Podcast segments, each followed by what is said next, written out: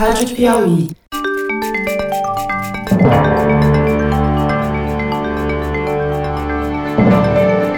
Opa! Eu sou José Roberto de Toledo e este é o Luz no Fim da Quarentena, uma coprodução da revista Piauí com a Rádio Novelo. Infectamos o canal do Foro de Teresina para falar sobre pesquisas científicas que investigam a pandemia do novo coronavírus. No episódio de hoje, o biólogo Fernando Reinach comenta a dúvida levantada por diretores da Organização Mundial da Saúde sobre a imunidade dos pacientes que se curaram de Covid-19. Eles estão mesmo imunes ao novo coronavírus? Podem ser infectados de novo? O nosso cientista residente avalia ainda os planos de saída da quarentena propostos pelos governos paulista e alemão. Será que tem luz ali ou é só calor? Fernando Reinach. Acho que dessa vez eu acertei a pronúncia. Depois você me conta no fim do programa. Tá melhorando, tá melhorando. Tá melhorando. Vamos começar com um problema.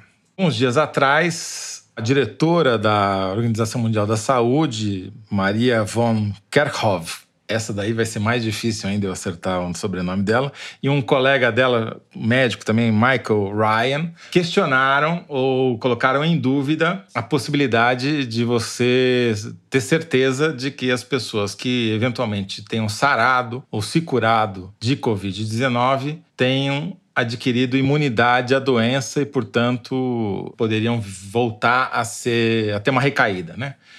Disseram os dois que não há evidências científicas que provem isso. Se isso for verdade, como é que a gente faz para ir adotar a estratégia da imunidade de rebanho? Bom, primeiro é importante dizer que ela está certa.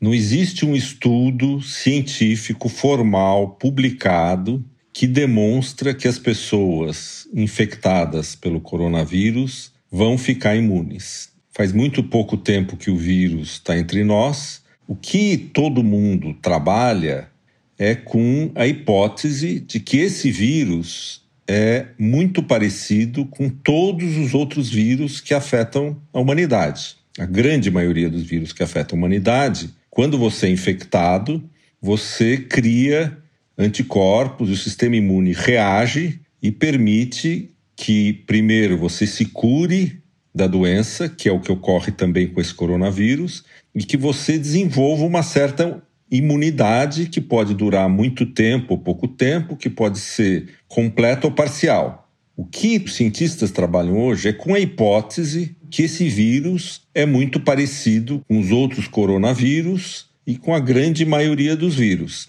Em ciência, você não tem muita opção. Se você tiver que demonstrar tudo de novo para cada nova realidade, a ciência fica paralisada. Então você tem, num primeiro momento, que assumir que as coisas que a gente sabe sobre os outros seres vivos, sobre as leis gerais da biologia, são válidas. Né? Por exemplo, se você perguntar, está demonstrado que o código genético desse vírus é absolutamente igual a todos os outros seres vivos? Eu não li nenhum paper que demonstrou isso, mas hoje em dia isso é uma coisa tão aceita que ninguém nem investiga isso. Então, todo mundo está trabalhando em cima da hipótese que o que se sabe para a grande maioria dos vírus provavelmente é verdade com esse vírus. Agora, se mais adiante alguém demonstrar que isso não é verdade, isso vai ter que ser revisto. Mas é assim a natureza da ciência. E enquanto isso, trabalha-se com a hipótese de que é verdade, mesmo que se não tenha evidência científica 100% cabal. A gente estava conversando antes de começar a gravar a entrevista e você estava me dizendo que quando você morou em Nova York, nos anos 80, apareceu um vírus lá que contrariava a regra.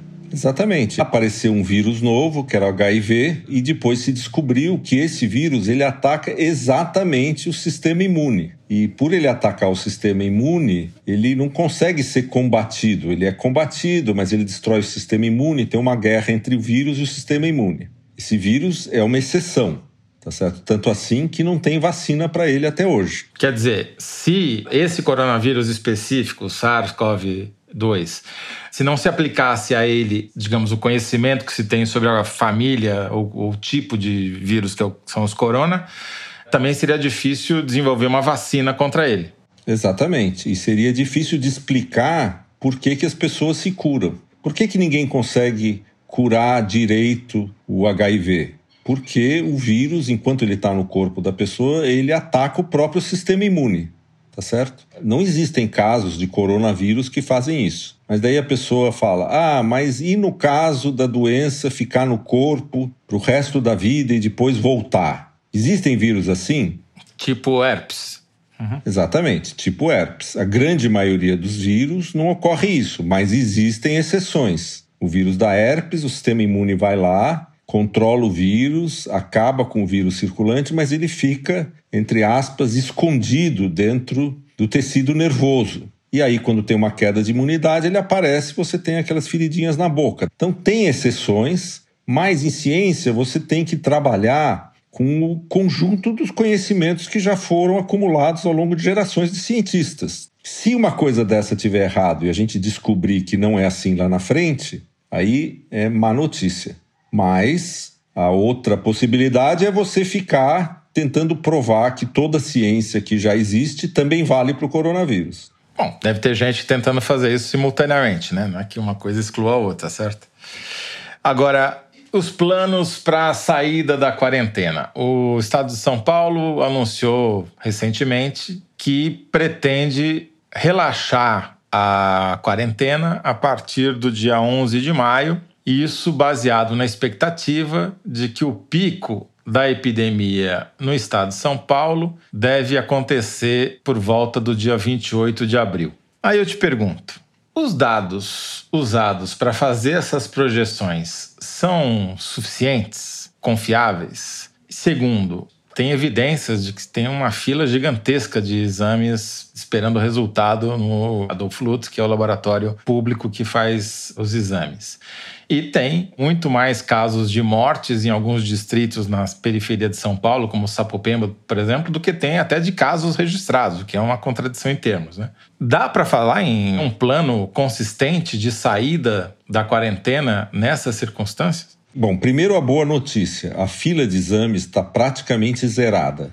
O governo fez uma parceria com os laboratórios privados, eles estão resolvendo a fila e os casos novos já estão sendo processados. Então, para o nível de pacientes que tem hoje, eles estão começando a dar conta desse recado. Quanto ao plano de saída, é de novo o mesmo problema que eu estava falando antes. Você pode esperar para ter certeza absoluta de tudo, você deixa todo mundo trancado, você corre alguns riscos. Esses riscos dependem da quantidade de dados que você tem para você tomar as decisões. São Paulo ainda tem muito pouco dado, porque tem muito pouco exame. Mas o modelo da Alemanha é um modelo muito interessante. Durante o pico, você cria um isolamento social forte para diminuir o R. O que, que, é o R? Então, o que, que é o R? O R é o número de pessoas que uma pessoa infectada infecta antes de se curar. Então, por exemplo, se o R é igual a 2, uma pessoa infecta duas e sara. Bom, daí ele gerou dois casos. Esses dois infectam mais dois, vira 4. Depois vira 8, vira 16, o número de casos aumenta. Agora, quando o R é 1, uma pessoa só infecta uma outra pessoa, que por, por, sua vez infecta uma outra pessoa, que por sua vez infecta uma outra pessoa. Então você vai ter um número constante de pessoas infectadas que não aumenta nem diminui. Portanto, esse número consegue ser tratado nos hospitais. Então, qual é o plano da Alemanha? Eles acreditam que eles já chegaram por volta de 0,7 a 1 de R. E eles pretendem abrir a economia e eles acham que com R que eles têm hoje, o número de novos casos é igual à capacidade dos hospitais que eles têm lá. Então, se cada semana aparecem 10 pessoas que precisam ser internadas em UTIs, nessa mesma semana 10 pessoas vão sair da UTI. Então você consegue manter um nível fixo de ocupação da UTI ao longo do tempo, regulando o R. Se o R começa a subir, eles preveem, como eu expliquei no episódio do tubo da caixa d'água, logo 15 dias depois vai começar a entupir a UTI. Mas eles têm medidas suficientemente sofisticadas que eles acham que eles podem calibrar o distanciamento social de modo a manter um R igual a 1. O resultado disso é que, ao longo do tempo, a população vai sendo infectada aos poucos. E se essa imunidade que todo mundo acredita que deve existir for verdade, a população de pessoas imunes vai aumentando ao longo do tempo. Mas eles tendem a fazer isso até aparecer uma vacina ou todo mundo está imunizado. O que eu me preocupa aí, Fernando, é o seguinte: na Alemanha, você tem 21 mil pessoas testadas para cada milhão de alemães. E no Brasil, até o último dado disponível, você tinha 1.400 brasileiros para cada milhão de brasileiros. Quer dizer, a Alemanha tem 15 vezes mais gente testada do que nós. A gente tem segurança para dizer que a gente está perto daqui? Vamos atingir a curva dia 28 de abril mesmo? Você acha que os dados são consistentes para a gente ter essa certeza? Aí eu, eu acho que o grau de segurança que o Brasil vai ter, se ele resolver abrir gradativamente, vai ser um grau de segurança menor que a Alemanha, não tem dúvida nenhuma, porque a gente tem muito poucos testes, a nossa capacidade de prever o que vai acontecer é menor.